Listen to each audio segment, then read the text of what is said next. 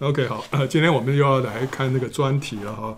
我本来要在考虑说要不要要不要看真言啊，但是后来我在真言读来读去，我觉得说好像都 就没什么好解释了，因为都都很很很浅显哈，大家一看就知道什么意思了。因为真言是写给什么？像真言是让这个什么愚人通达哈，让这个愚昧人呢都都能够了解这些真理，所以他让愚昧人都可以读得懂，所以他。基本上是非常浅的哈，这个非常就是没什么呃学问知识的人一看都可以了解，所以我好像没什么好解释了，所以我就想不出该怎么解释了，所以就我们就想还是看那个专题好了。那今天我讲的那个题目是无名小卒啊，这个主再来的日子啊，我们知道是已经越来越迫近了啊。那在主再来之前呢，神会在普世赐下一个大的复兴。那终极应验约珥书二章二十八到二十九节的预言啊，那你说啊，以后我要将我的灵浇灌凡有血气的，你们的儿女要说预言，你们的老年人要做异梦，少年人要见异象，在那些日子，我要将我的灵浇灌我的仆人和使女啊。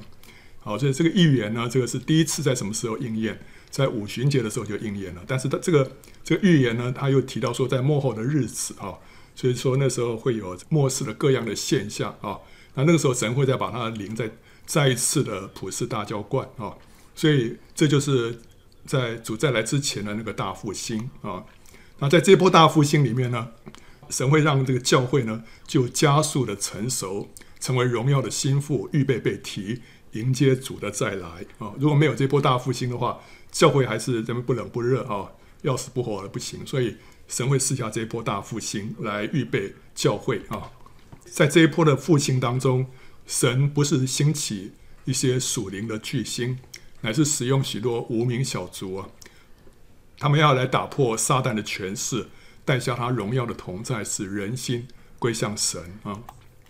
啊，过去这一段时间呢，特别是在新冠疫情爆发以来呢，我们看见。神把许多属灵的前辈接走了啊，那同时却兴起了更多的无名小卒，那这显明什么？显明一个世代的结束和另外一个世代的兴起。那这些好像雨后春笋一样出现的这些无名小卒，他们蒙召成为什么？成为代祷者，成为宣教士、先知、教师，还有服侍的啊。他一夜之间呢，就形成一支精锐的部队啊。他们原本是软弱彷徨，甚至于是贪爱世界的，可是却突然被神触摸，就觉醒过来，对神产生一个极深的渴慕。他们在这短短一二年之间呢、啊，灵性突飞猛进，超过以往一二十年的总和啊啊！我们可以听到有一些人啊做这样的见证啊。那他们原本就像是以西结在异象里面所看见。遍布在谷中的骸骨，极其的枯干。可是当圣灵的风临到啊，吹在他们身上，他们就活了，站立起来，成为极大的军队。这个是什么？这个是神的智慧，要拣选世上软弱、愚拙、卑微、无有的，来彰显神的大能。所以在哥林多前书一章二十七到二十九节这么说：神拣选了世上愚拙的，叫有智慧的羞愧。又拣选了世上软弱的，叫那强壮的羞愧；神也拣选了世上卑贱的、被人厌恶的，以及那无有的，为要废掉那有的，使一切有血气的，在神面前一个也不能自夸。所以这个是神的法则哈。然后呢，在诗篇第八篇第二节也说：“你因敌人的缘故，从婴孩和吃奶的口中建立了能力，使仇敌和报仇的闭口无言啊。”好，所以神要兴起这些软弱的，兴起这些无有的，兴起呃婴孩和吃奶的，要来羞辱仇敌啊。那这个是神为着末世所预备的一支军队，他们是迎接羔羊回来的荣耀大军，要为羔羊来预备道路。所以他们是什么？他们是末世的施洗约翰，要削平人心中的一切大小山冈，要拆毁仇敌所设的一切坚固营垒。使人接受基督的救恩。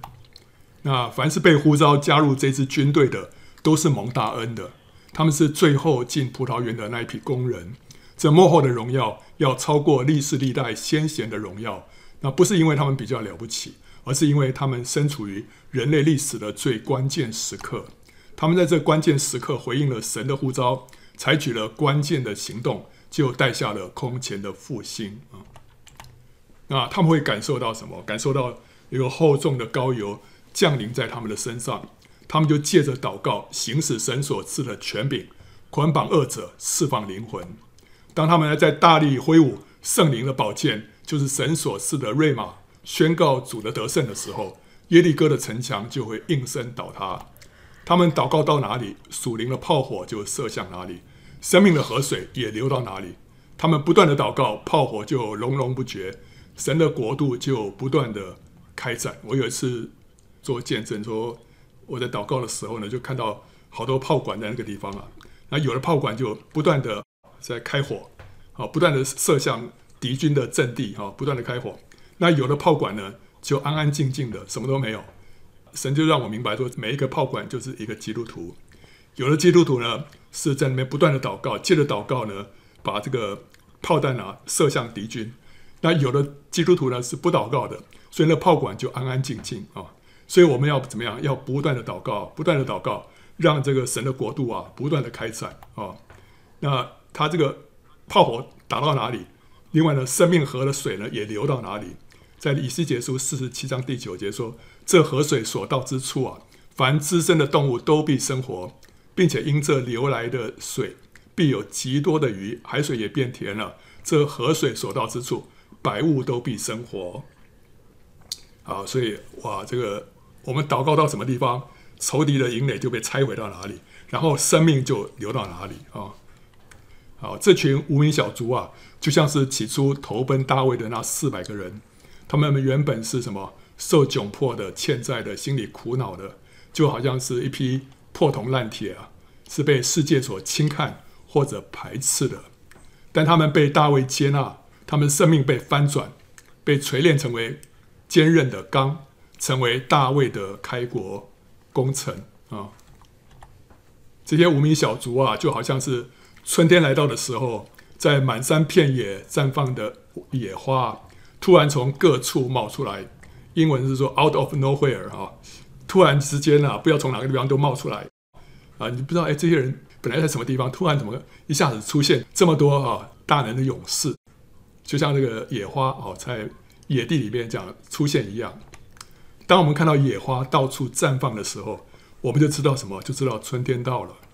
同样，当我们看到许多无名小卒突然涌现啊，被神大大高抹和使用的时候，我们就知道什么？就知道复兴已经来到了、哦，所以我们现在可以感受到那个复兴的气息啊，因为我们看到我们看到有许多无名小卒啊啊，一些本来默默无闻的弟兄姊妹啊，开始陆续被神兴起啊，一下子各就各位啊、感谢主，所以是表示什么？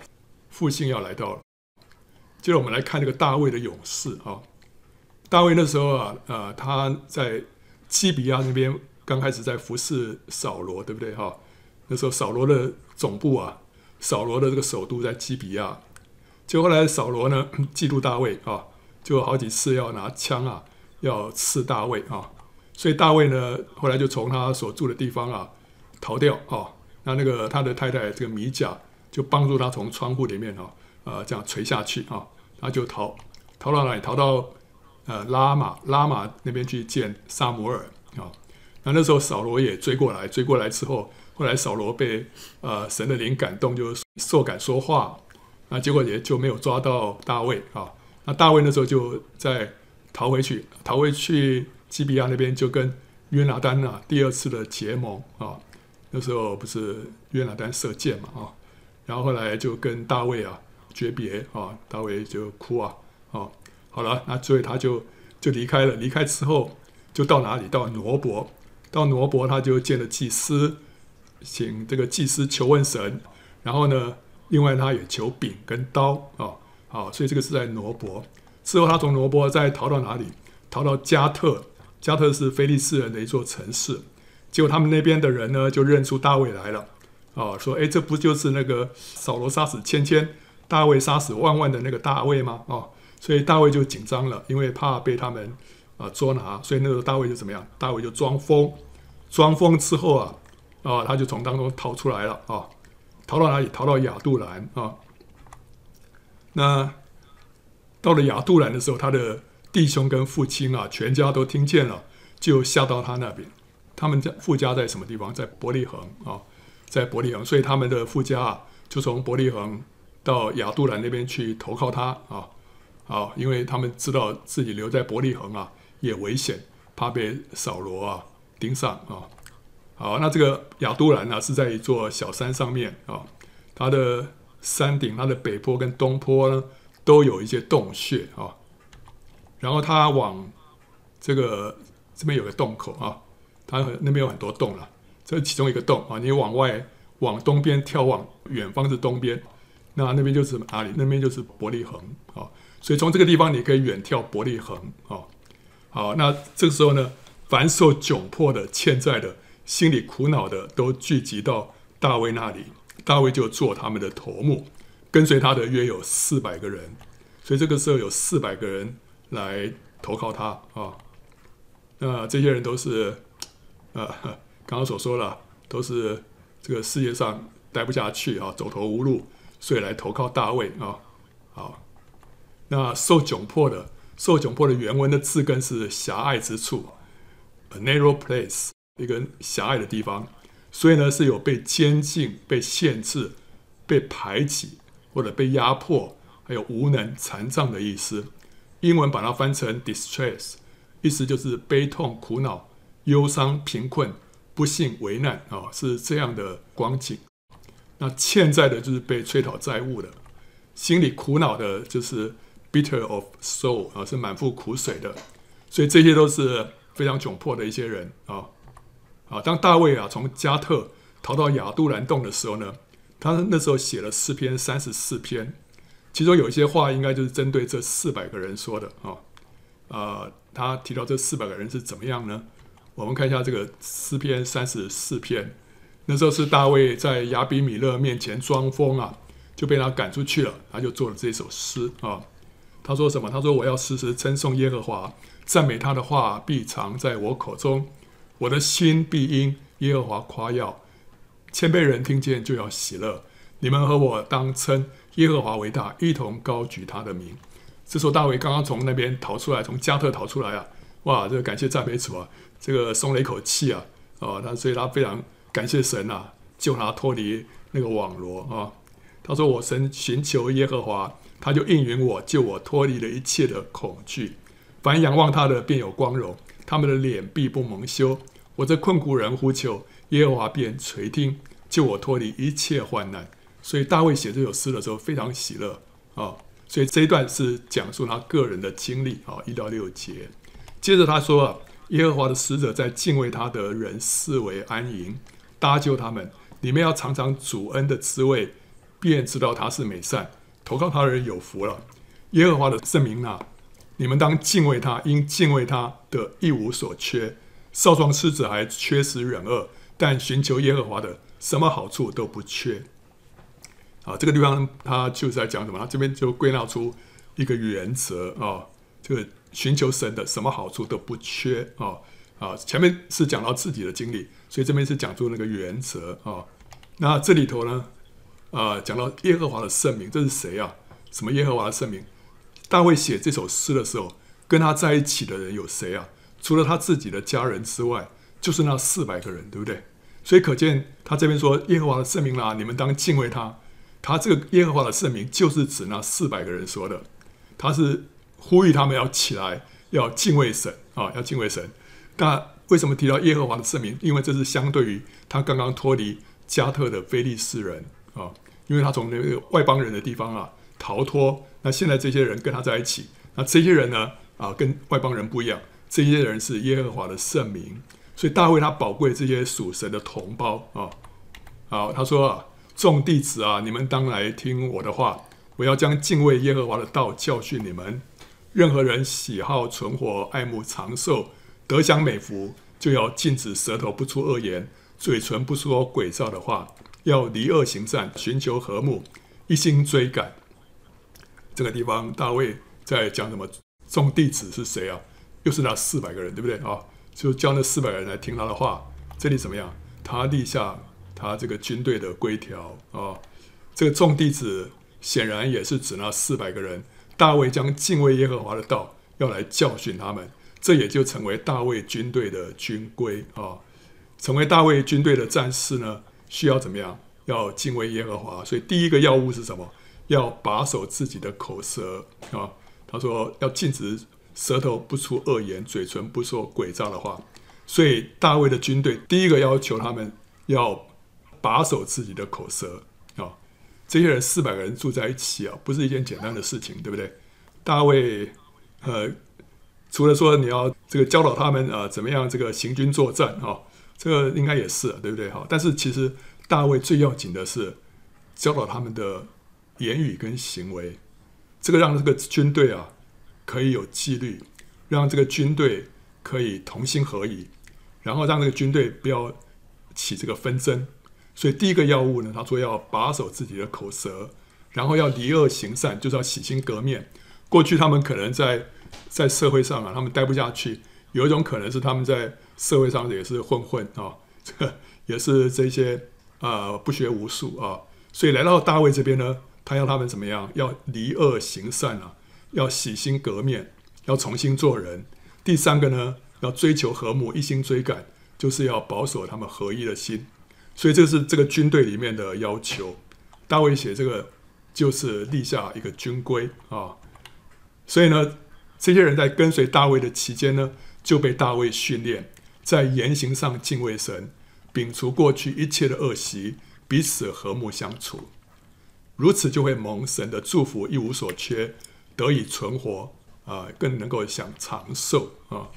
所以，我们这些跟随主要成为基督的精兵啊，这些人呢、也守重什么敬畏神跟生命的改变，这要超过外在的恩赐啊。好，呃，然后接着他说啊，耶和华的眼目看顾义人，他的耳朵听他们的呼求。耶和华向行恶的人变脸，要从世上除灭他们的名号。一人呼求，耶和华听见了，便救他们脱离一切患难。耶和华靠近伤心的人。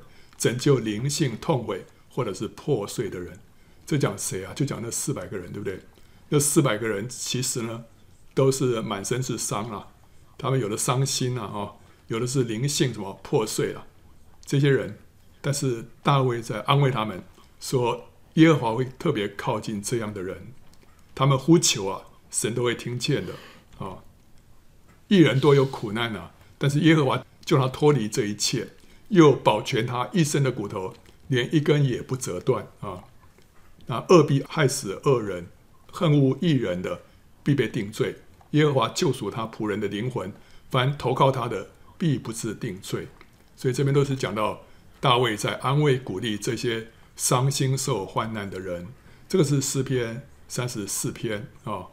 好，诗篇三十四篇呢，有明说了哈，这是大卫在逃离迦特的时候所写的。另外，大卫还又写了一个诗篇十六篇，你发现它里面的情境跟用词啊都很类似，所以也很可能是写在这个时间，写在同时。诗篇三十四篇第九节说：“耶和华的圣名啊，你们当敬畏他。”诗篇十六篇第三节呢说：“论到世上的圣名啊，他们又美又善，都提到圣名啊。”然后诗篇三十四篇第十节说：“寻求耶和华的，什么好处都不缺。”第十六篇的第二节说：“你是我的主，我的好处不在你以外。”三十四篇第二十节预言到弥赛亚说：“他一根骨头啊，连一根也不折断。”诗篇十六篇的第十节也是预言到弥赛亚说：“你必不将我的灵魂撇在阴间，也不叫你的圣者见朽坏。”所以这两篇诗篇啊，非常类似，非常类似，所以应该是同时所写的啊。那既然是十六篇也写在这个时候，在亚杜兰洞，所以十六篇里面他有提到一些事情呢，也是针对那四百个人啊。十篇十六篇怎么说呢？他说：“神啊，求你保佑我，因为我投靠你。我的心啊，你曾对耶和华说，你是我的主，我的好处不在你以外。论到世上的圣名，他们又美又善，是我最喜悦的。以别神代替耶和华的，他们的愁苦必加增。”他们所浇奠的血，我不献上，我嘴唇也不提别神的名号。好，所以这边有提到世上的圣名是谁啊？就是那四百个人，对不对？因为诗篇三十四篇里面，耶和华的圣名是那四百个人，所以这边的世上的圣名也应该是指那四百个人。那这四百个人怎么样？大卫说他们又美又善，是我最喜悦的。这四百个人不是破铜烂铁吗？但是大卫说他们怎么样？又美又善啊！所以那四百个人虽然是世人所轻看的，可是却是什么？大卫所保爱的啊！我们自己呢，在主的眼中也是这样子啊。即使我们只是破铜烂铁啊，但是神看我们却是什么？却是又美又善，是他最喜悦的。以别神代替耶和华的是谁啊？就是那些在加特的非利士人啊，因为他才从加特逃出来嘛，所以他讲的这个别神代替耶和华，就是那些外邦人啊。那所以跟加特那些拜偶像的非利士人相比啊，这四百个人啊。都是神的圣民，都是以色列人啊，所以大卫这时候跟他们住在一起啊，他就觉得格外的感到珍惜啊。虽然这些人都是很落魄的，但是你想到他们是神的圣民啊，他就觉得说哇，他们是又美又善啊，对不对？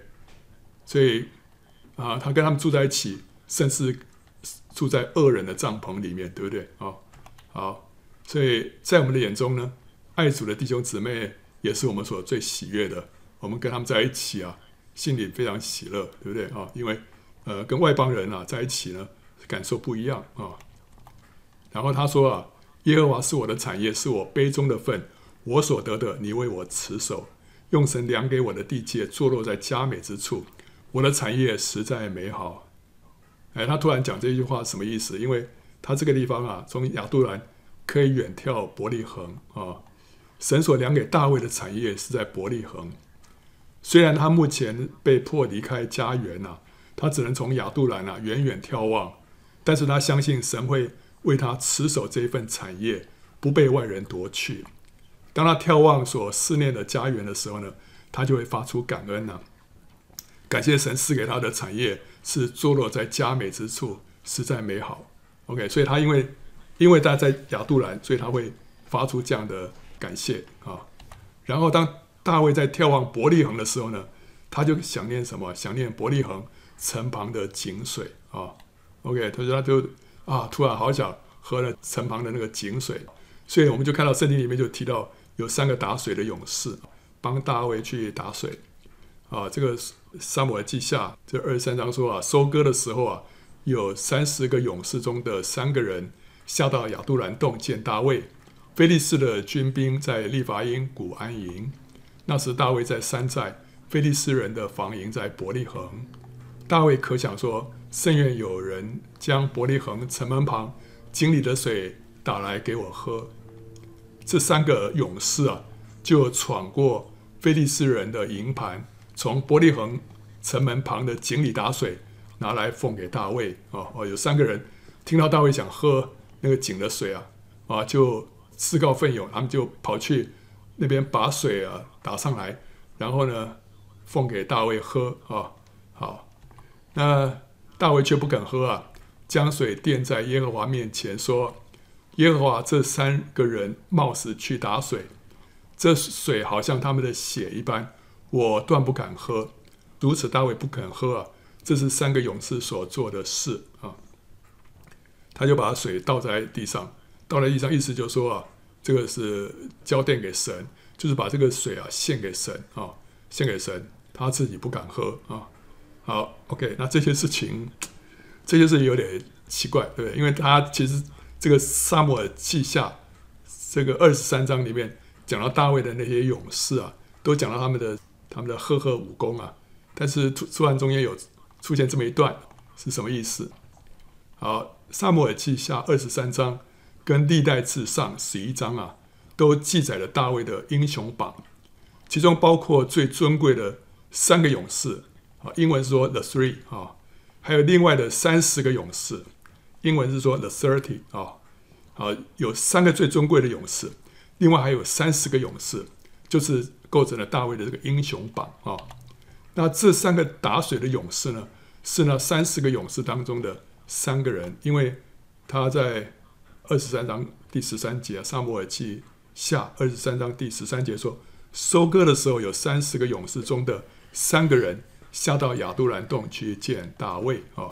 好，所以这是那三十个勇士当中的三个人。那圣经在记载大卫勇士们的赫赫战功的时候呢，却穿插进这三个勇士打水的故事啊，表示什么？表示这是神国勇士所必备的特质啊。这三个勇士代表什么？代表一般明白主的心，愿意为主癫狂的人啊。他们为主癫狂，真的是。为主癫狂，他们为主所做的牺牲啊，是众人都以为是愚蠢、是枉费的啊。呃，这三名勇士啊，将大卫的心声听进去啊，就好像是伯大尼的玛利亚坐在耶稣的脚前啊，将主所说他将会在耶路撒冷受难的话听进去一样，以至于他可以在耶稣受难之前啊，及时将贵重的香膏。倒在耶稣身上，为耶稣安葬之用。别的门徒也都听到耶稣讲这些事情，但是只有玛利亚把这个话真正听进去，所以他在关键的时刻做出那个关键的行动啊！他在啊最后最后一次最后一个周末啊，那时候这个他们在宴请耶稣的时候，他就把这个玉瓶啊打破，把香膏。倒在耶稣的身上，啊，这是最后一次的机会啊！好，那犹太人他们殡葬有一个习俗啊，当一个人过世的时候，他们怎么样来处理这个尸体？第一个，他他会把这个尸体啊，全身用油来膏抹啊，那然后给他穿上一件最体面的衣服啊，然后头上呢就裹上这个细麻布的这个裹头巾。然后全身用细麻布给它裹好，然后那个加上什么沉香、墨药这些香料啊。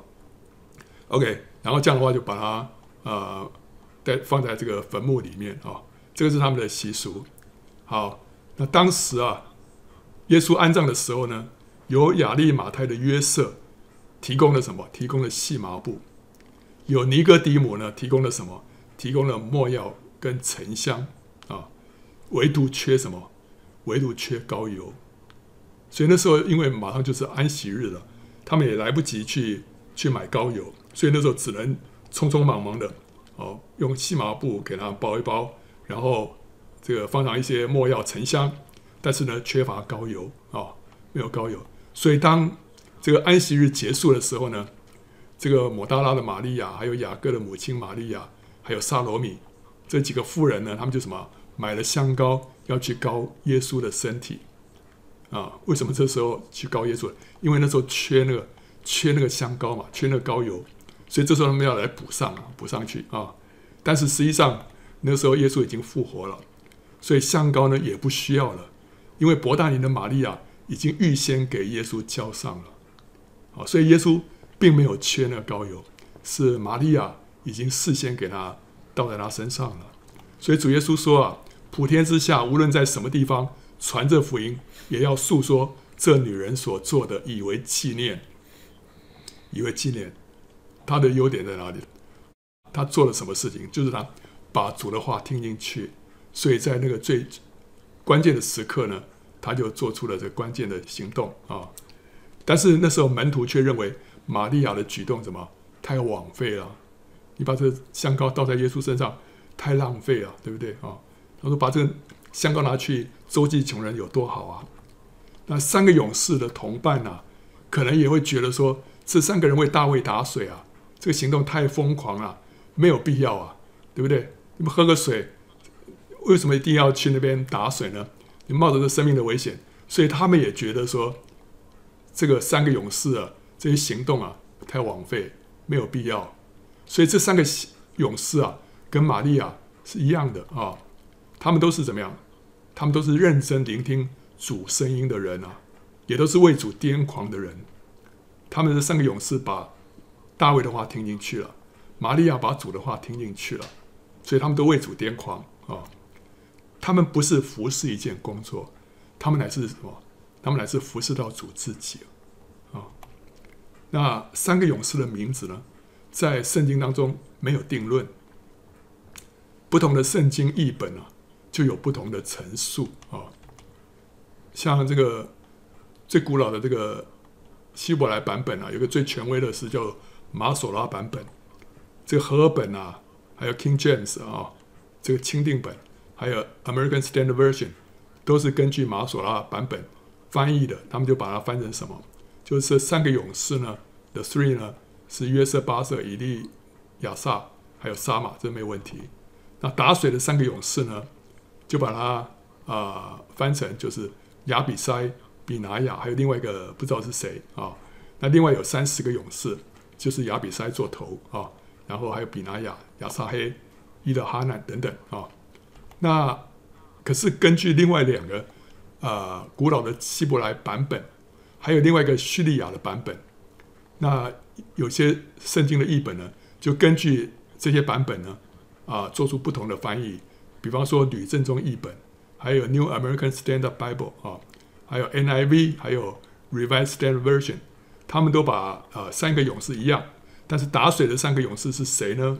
就是说这是三十个勇士当中的三个人，但是是谁啊？他们没有，他们不清楚，所以他们就没有没有讲啊。然后那个三十个勇士也不也没有问题，就是亚比赛等人啊。那另外那个 New Living Translation 啊，这个是呃三勇士一样，那打水的三勇士呢，他就把它翻成就是约瑟巴瑟。以利亚撒跟沙马，然后三十个勇士跟其他的呃都是一样，都是亚比赛做头啊、所以我们就看到啊，这个不同的版本对于打水的三个勇士是谁呢？就有不同的解释、不同的翻译、不同的认定啊、那到底是我们要根据哪一个？我是认为比较，我是认为可能是三十个勇士当中的三个人，但是身份不详啊、好，那不管怎么样。总而言之，这是一个争议啊！到底这三个人是谁？圣经好像不是讲得很清楚啊。那也许非常可能怎么样？非常可能圣经是刻意隐藏这三个勇士的名字，他就没有明讲啊。约翰福音说了，倒香膏的在耶稣身上的是谁？是伯大尼的玛利亚啊。但是马太跟马可福音在记载同一件事情的时候呢，却没有说她是谁，只说是一个女人啊，一个女人啊，那为什么不直接说是玛利亚就好了吗？但是没有，他就说一个女人啊，所以这是什么意思啊？意思就是说，这个女女人是谁，其实不是太重要，但是你要知道说她做了什么事情啊。所以这三个勇士也是一样啊，圣经好像有说他们是谁，好像也没有说，不太清楚。但是他们做什么事情就很明确啊，所以这就像是保罗所说的，身为使徒是怎么样？他们似乎不为人所知，却是人所共知的。人好像不认识他们是谁，这个名字讲出去，人不太知道，但是却是人所共知的。他们的影响力是大家所知道的哦。所以神在末世大复兴当中所要使用的器皿也是这样，就是不为人所知的小人物。但是他们的影响力却是人所共知的，所以这个是呢三个勇士，还有玛利亚给我们看见的。神要兴起这样的人，他们是体贴神的心意，他们是为神癫狂。但是呢，人不知道他们是谁啊。但是他们所做的，到处要被传扬啊。那另外，我们又看到另外有一个人约押啊，刚好相反。反过来讲，我们看到大卫的军队当中呢，最有名的莫过于元帅约押了，但是他却不在大卫的英雄榜当中啊。他的两个弟弟啊，亚比筛、亚撒黑，甚至于帮他拿兵器的拿哈莱，都名列在英雄榜当中。可是约押竟然呢，榜上无名，为什么呢？约押不是很厉害吗？他真的很厉害啊！约押是一个非常聪明、大有才干啊。很有谋略的一个人啊，他为大卫立下的这个汗马功劳，这是无可否认的。他也十分认识大卫啊，他甚至于清楚大卫的一切弱点，他知道大卫犯的谋杀罪啊，因为他他也帮大卫让这个乌利亚被杀，所以他知道这是大卫，大卫在那边啊，呃，搞的鬼。他也知道大卫在亲情上的软弱，他知道大卫会包庇押沙龙，所以他就他就提提前把亚瑟龙给解决了，免得被大卫哈、包庇。他也知道大卫数点百姓是基于心中所隐藏的骄傲，所以那时候他劝大卫不要不要去数点了，但大卫一定要数点。所以他说他这个人非常认识大卫的。可是他在太平的时候，他用卑鄙阴险的手段。谋杀了以色列的两个元帅，就是亚尼尔跟亚玛撒，因而被大卫咒诅啊。这个他杀了这个亚玛撒啊，他抓住他的胡子，本来要说跟他亲嘴，结果趁他不注意啊，拿把刀给他给杀了啊。约押杀这个亚尼尔啊，是为自己的弟弟亚撒黑报私仇；他杀亚玛撒呢，是为了夺回元帅的职位。这两件事情。都是为自己啊！亚尼尔跟亚玛撒都是因为信任他，没有防备而遭到他的毒手哦！所以他他这个是非常卑鄙的行为啊！这个偷偷的这个袭击人家啊！那这两件谋杀案都差一点造成以色列国的进一步动荡跟分裂啊！哦，那时候本来大卫是要拉拢扫罗的儿子啊，所领导那个以色列，那个时候以色列跟犹大两个分裂嘛，他本来是要。借着提拔亚尼尔呢，啊、拉拢他们，但是结果被约押给杀了，所以那时候差一点让这个这两个国家继续分裂下去。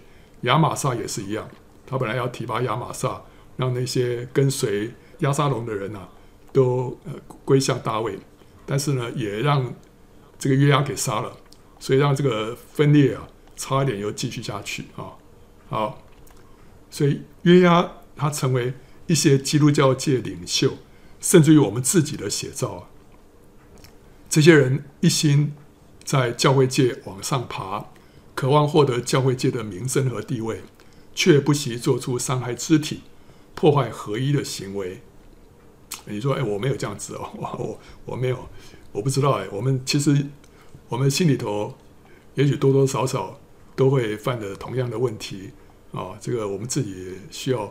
蒙神的光照，因为这就是我们的肉体，我们的肉体就是希望能够出名，就是希望能够显扬自己。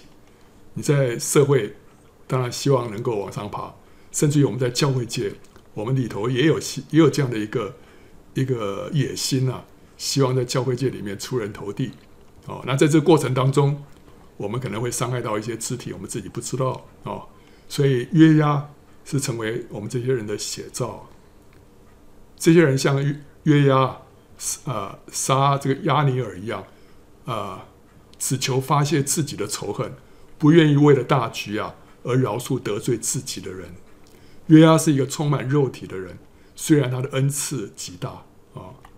那大卫为了缝补押沙龙之乱在犹大造成的分裂，就立押沙龙的元帅亚玛撒为元帅啊，取代违抗王命、擅自杀死押沙龙的约押。那不甘被拔官的约押呢，却借机暗杀了亚玛撒，并且立下另外一场战功，杀了作乱的四八，就成功的夺回元帅的地位。哦，所以看起来，你看约押，约押真的很厉害啊，他可以这个败部复活哦，重新夺回他自己元帅的地位啊，哦，但是你不知道他每在这件事情上都成功啊，他在天国里面就往下。降一级啊啊，不止降一级啊，所以这是在末日决战里面，作者乔纳所说的。他说啊，他在天上碰到有一个人跟他讲说，在地上看为好的，在这里啊，在天堂啊，却很不一样。在地上能使你做王的那些事，在这里常常是使你不能成为王的绊脚石，而使你在这里做王的事情呢，在地上却是被视为低下、毫不起眼的。意思就是说，你在地上会做一些事情，让你要在地上能够做王，对不对？像约押做一些事情，让他可以被被提升。可是那些事情呢，往往成为他在天上要做王的绊脚石啊。他说，整个征战是为了人啊，就是属灵的征战啊。这个在神的国度里面，我们许多时候我们从事一些征战为了抢救灵魂嘛，是为了人，对不对？但是人却常常被视为最不重要的。我们比较会为真理而战，却比较不会为领受真理的人而战啊。我们会为事工而战，同时却践踏事工当中的人啊。好，所以这个是乔纳在天堂啊，他碰到有一个人，告诉他这个现象啊，那这个让我们非常受到震撼，真的是这样子。我们有时候为着事工而战，可是呢，却践踏了事工当中的人。啊，呃，他在天上啊，又遇见了一位教会的领袖啊。透过这个领袖所培训的门徒呢，有成千上万的人领受了救恩，也有许多大教会被兴起，而且几乎都投身福音宣教的工作。可是现在这个领袖啊，这个教会领袖却落到天堂的最低阶层，这让乔纳非常的惊讶。他说：“啊。”你怎么会落到这个最低的阶层？那这位教会领袖就跟乔纳解释说，为什么他会沦落到天堂的最低阶层啊？他说：“我到了晚年变得非常傲慢自大，甚至于认为除了透过我以外，主大概就不能做什么重要的事了。我开始去碰触那些被主高抹的人，伤害他的先知。当主使用我自己的门徒的时候，我就有一种自私的骄傲。”而当主透过任何在我的四宫以外的人运行的时候，我就变得嫉妒，想尽办法找茬，以攻击他们的错误。我并不知道，每次我如此做，都使我的地位降得更低。啊，他们在地上所做的这些攻击啊，都使他在天上的地位降得更低啊。我们在教会里到处种下惧怕和分裂。全是什么？打着护卫真理的名号，在我的自以为意中，我走向地狱啊！啊，几乎要失去救恩了啊！但是在主极大的怜悯当中，他容许我染上一种疾病，那种疾病使我在缓慢而羞耻的过程中死亡。就在我死之前啊，我醒悟过来，并且悔改，所以他还可以在天堂里面。但是呢，就在天堂的最最边缘。最下的最底下的阶层啊！当我们攻击神的儿女的时候，我们总以为自己是在帮助神啊，以这个为借口来安慰自己。他说：“请你来警告我的门徒说，如果他们不悔改的话，最后的审判已经迫在眉睫了。他们之中有许多人是蒙召来这里做王的，但若是他们不悔改，他们将面对最严厉的审判。”就是对绊脚石的审判。绊脚石是怎么样？就是说，神说那些使人跌倒的，还不如拿这个大磐石啊，把它挂在脖子上，丢在海里啊。这个就是对绊脚石的审判啊。所以呢，在地上啊，我们每靠着肉体，我们推开别人，甚至于践踏别人，往上爬一级啊，我们就在天上往下。坠落十级，但是在地上，我们顺服圣灵，走谦卑、隐藏、无名的道路，每往下走一级，我们在天上就上升十级了。你说为什么不是不是往下走一级就上升一级，或者往上爬一级就在天上就往下坠落一级？为什么会会十倍啊？OK 啊，这十倍怎么来的？这十倍其实圣经里面。也是有这样的原则啊！我们在短暂今生所做的哈，在永恒里面都会被扩大的。你给人一杯凉水，你会获得什么？永远的赏赐。所以你今天的所做的一一些事情啊，在勇士里面会会加倍的。所以我们在地上，我们踩人一脚，我们在天上会怎么样？会往下跌十级啊！但是我们往下走一级啊！我们降杯自己啊，我们在天上会被提升啊，十级，所以在天上都会都会加好多倍的啊。所以在地上最有福的是什么？就是跟随主走十架道路啊。旁人看是愚昧癫狂啊，在神看却是智慧荣耀啊。可是我们在背十字架受苦的时候，也不要敲锣打鼓，不然你博得了属灵的美名跟赞扬啊，却失去了天上的奖赏啊。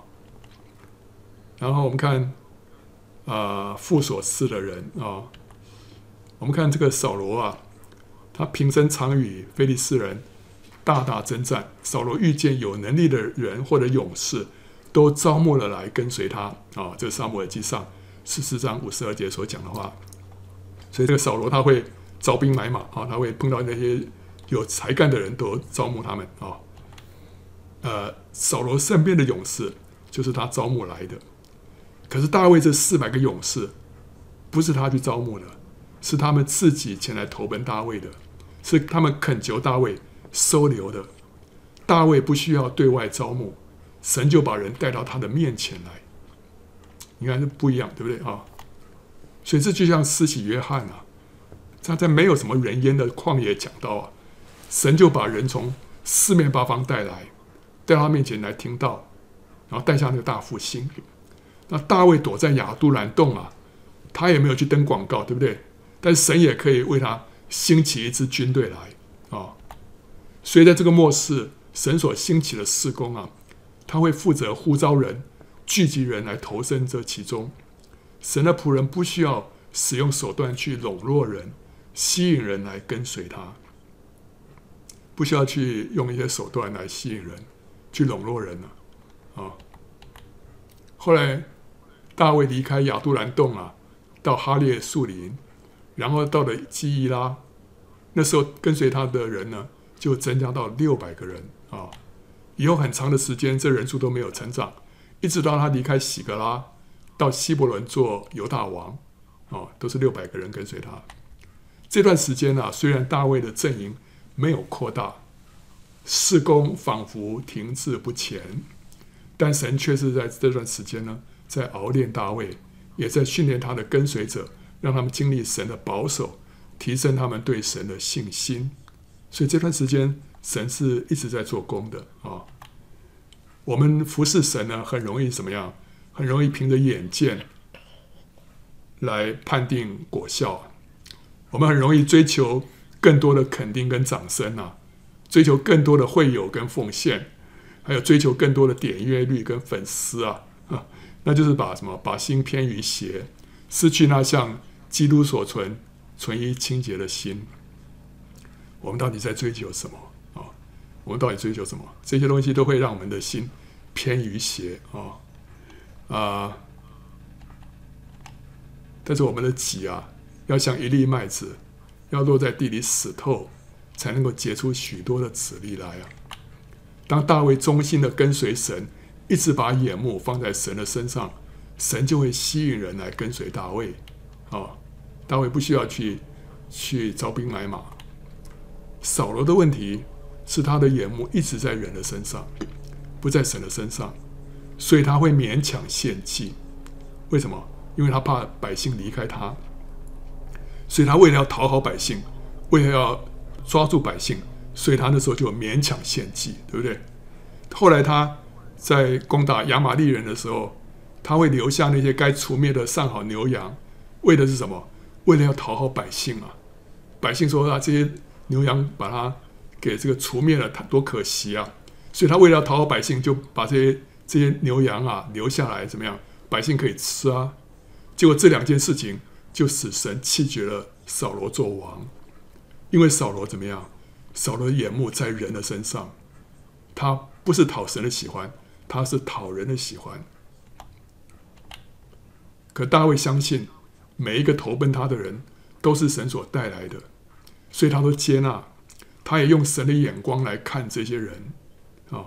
不看他们的软弱缺欠，所以他能够说他们又美又善，是他最喜悦的。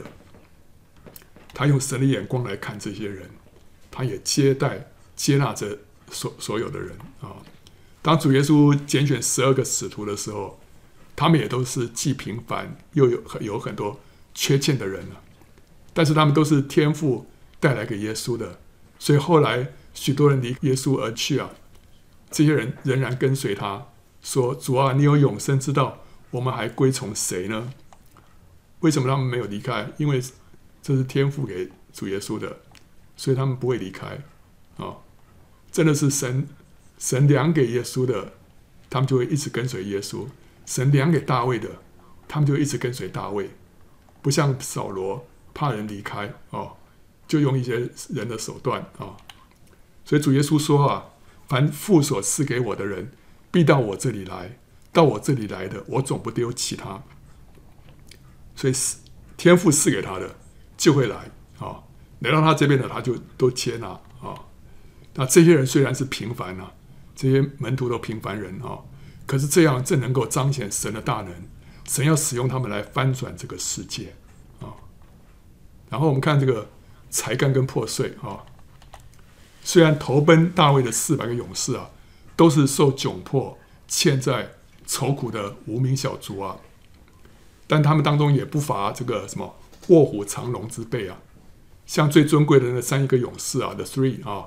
约瑟、巴瑟、以利亚撒，还有沙马，还包括另外包括亚比塞、比拿雅这些人啊，都是能够以一当百的英雄豪杰，所以他们不是不是都是软弱的，他们还是有些人是很厉害的啊、那但是大卫知道了，得胜是在乎耶和华，如果不是神的同在哈、哦，再英勇的人，再强的铜枪铁戟啊，也没有办法战胜仇敌。所以他就坚持上阵打仗的，跟这个留守的人啊，要平分掳物。为什么？因为是神使他们得胜，不是那些打仗的人比较厉害，那留守的人比较弱。他说不是，都是因为神使我们得胜，所以他的他就定下这规矩。哦，打仗的跟留守的都要平分掳物。所以大卫对军队的训练，第一个是要他们敬畏耶和华，这是一切得胜的基础。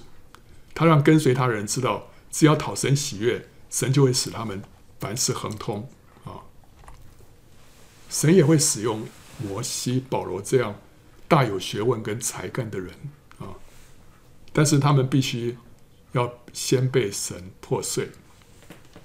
我们说神会使用小人物，神也会使用那些很有才干的啊，但是问题是，这些才干需要被神先破碎啊。摩西必须先在旷野牧羊四十年，整个人完全被神破碎啊！保罗呢，必须要先经过大马色的光照，经过亚拉伯旷野的沉淀，还有在大树大概有十年的隐藏，神才能够使用他们。所以在心态上面，他们也是无名小卒，他们知道自己只是一个瓦器啊，只是一个瓦器啊，是宝贝放在这个瓦器里面而已。哦，如果没有神，他们什么都不是。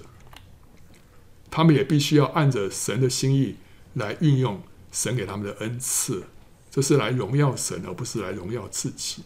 啊，所以我们要走在这条降卑的十架道路上面，并不表示说我们在职场上面就消极、没有作为啊，排斥长进跟晋升，这并不荣耀神。你说哦。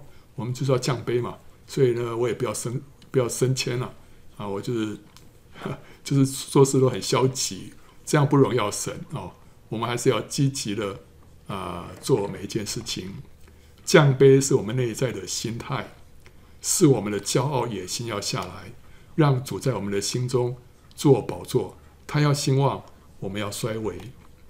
我们要在工作上面尽责啊，要学习与主同工。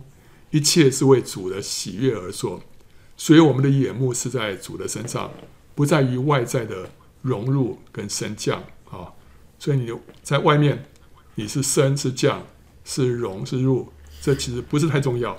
最重要的是神喜悦，这最最重要啊。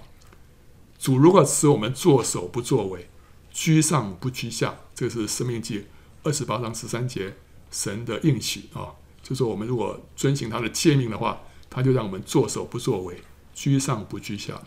如果这样子，我们固然要非常感恩，对不对啊？但是神如果要使我们做一份卑微的工作，我们也要欢欢喜喜的做。这在永恒里面就有赏赐啊，超过我们按着自己的选择做一份高贵的工作，对不对？所以不是在乎外面的工作。的高贵或者是卑微，而是你里面是不是一个谦卑的心态？你是不是坐在神的身上，是不是神要你做这件事情的？如果是神要你做的，你做了就有赏赐；如果是你自己选择的，那就没有什么赏赐了。旧约里面，神用物质上的祝福教导他的子民来学义啊，所以呢，遵守神诫命的就会凡事亨通。这旧约里面的原则是这样子。但到新约呢，新约那就更加的超越了，因为旧约不过是新约的影子而已啊，新约是那个实体。这个实体是什么？是属灵的。我们在新约里面，我们的眼光就要超越物质的层面，看见真正的祝福呢，是在灵里面，所以我们就不会被外在的利益左右，而会追求永恒不朽的赏赐啊。我们在新约里面，我们我们如果还是在乎的外在的这些利益的话，就表示说我们的眼眼目，我们的观念还是停留在旧约啊啊！但是并不是太多人有这样的眼光，找到这条路的人很少啊。所以主耶稣说：“你们要进窄门啊，因为引到灭亡那门是宽的，路是大的，进去的人也多；引到永生那门是窄的，路是小的。”找着的人也少，所以我们必须要变得微小，才进得了那窄门，走得上那小路啊！啊，嗯，窄门那个小路才是真正有福的啊！有一首诗歌啊，以前曾经分享过，神在天上有一宝藏啊。那诗歌歌词怎么这么说哈？神在天上有一宝藏，人难述，丰盛无疆，有一至深至勇所悦。即神爱子基督王，神在地上有一宝藏，惟彼知其价何昂。基督在圣徒中显降，此乐尽深奥难量啊！所以天上的宝藏是什么？就是基督啊，他已经升天了。在地上呢，也有一个宝藏是什么？就是圣灵降临在我们的里面啊。然后神借火焰之舌配降。带来比无尽宝藏啊！如此充满所选器皿，使教会永远兴旺。神亲自荣耀高天上，充满众器皿无量，以其丰富莫测之爱，永充满渴慕心肠。然后圣徒虽经试炼剥洋，此荣召终必安享。愿主见尔，却已倒空，活之皆基督束上。器皿虽为世人唾弃。软弱、贫穷、卑微样，却怀巨富，神心赞赏，荣光发自主面庞啊！啊，我们这是瓦器啊，里面有一个宝贝啊，就住在我们的里面啊。然后愿尔更加倒空、平庸，更卑微、隐蔽、无名，但更圣洁，作神器皿，为基督充满耳中啊，再无尘世遮此光荣。再无老我死朦胧，好传扬他奇妙故事，充满主应已倒空啊！要更加倒空平庸啊，更加卑微隐蔽无名，这就是那条小路啊，是那个窄门，找到的人少啊，认识的人也少啊，但这是一条荣耀的道路啊，是条荣耀的道路，我们要更加的被神开启。要走上这条道路，更圣洁，做成器皿啊，让基督来充满我们啊！这首诗歌啊，你可以看这个下面有个 YouTube 啊，这个有个连接，你可以到上面去。那个是英文的，英文版的，但是呢，我把中文配在上面啊，所以可以听听看这首诗歌啊，就讲到这个这个原则：神在这个地上就是要兴起这样的人啊。最后我们做个总结了。神在末世大复兴当中会兴起许多的无名小卒，带下他荣耀的同在，使人心归向神。他们就像投奔大卫的那四百个人，原本如同一批破铜烂铁，可是却被锤炼成为坚韧的钢。他们是世上的圣民，又美又善，是大卫最喜悦的。大卫对他们的训练，首先就是敬畏耶和华，谨守口舌，离恶行善，追求和睦。打水的三个勇士和玛利亚一样，都是认真聆听主声音的人，也都是为主癫狂的人。这三个勇士都是不为人知的小人物，但他们的影响力却是人所共知的。约押是一些基督教界领袖，甚至我们自己的写照。这些人一心在教会界往上爬，渴望获得教会界的名声和地位，却不惜做出伤害肢体、破坏合一的行为。在地上，我们每靠着肉体推开甚至践踏别人，往上爬一级，就会在天上往下坠落十级啊！就像四百个勇士主动投效大卫，在这末世神所兴起的事工当中，他会负责呼召人、聚集人投身其中。神的仆人不需要使用手段笼络人、吸引人来跟随他。当大卫忠心跟随神，一直把眼目放在神的身上，神就会吸引人来跟随大卫。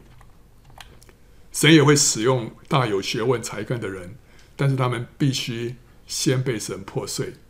他们也必须按着神的心意来运用恩赐，是来荣耀神，而不是荣耀自己。我们要在工作上面尽责，要学习与主同工，一切是为主的喜悦而做。所以，我们的眼目是在主身上，不在于外在的荣辱升降。我们在新约里面，我们的眼光要超越。物质层面看见真正的祝福乃是灵里面的，所以我们就不会被外在的利益左右，而会追求永恒不朽的赏赐啊！我们必须要变得微小，才能够进得了那窄门，走得上那小路啊！啊，你越小，你越能够穿越那窄门啊！呃，你还可以看简报站里面的一些相关信息哈。跟今天这个题目有关的，一个是神用什么人啊？另外还有《旷野之歌》的启示啊，神使用那个须妈妈，她就是一个不知名的小人物，但是在神国里面却是大将军啊。另外还有成功福音，讲到说，在新约里面，其实是灵里面的祝福是超过物质的祝福啊。另外有一首诗歌也很不错，叫做《十字架的传达者》啊，这也是讲到说我们是一个卑微的器皿，就要传扬十字架的信息啊。这个大家都可以参考啊。最后欢迎到圣经简报站观看更多相关的视频跟下载 PowerPoint 档。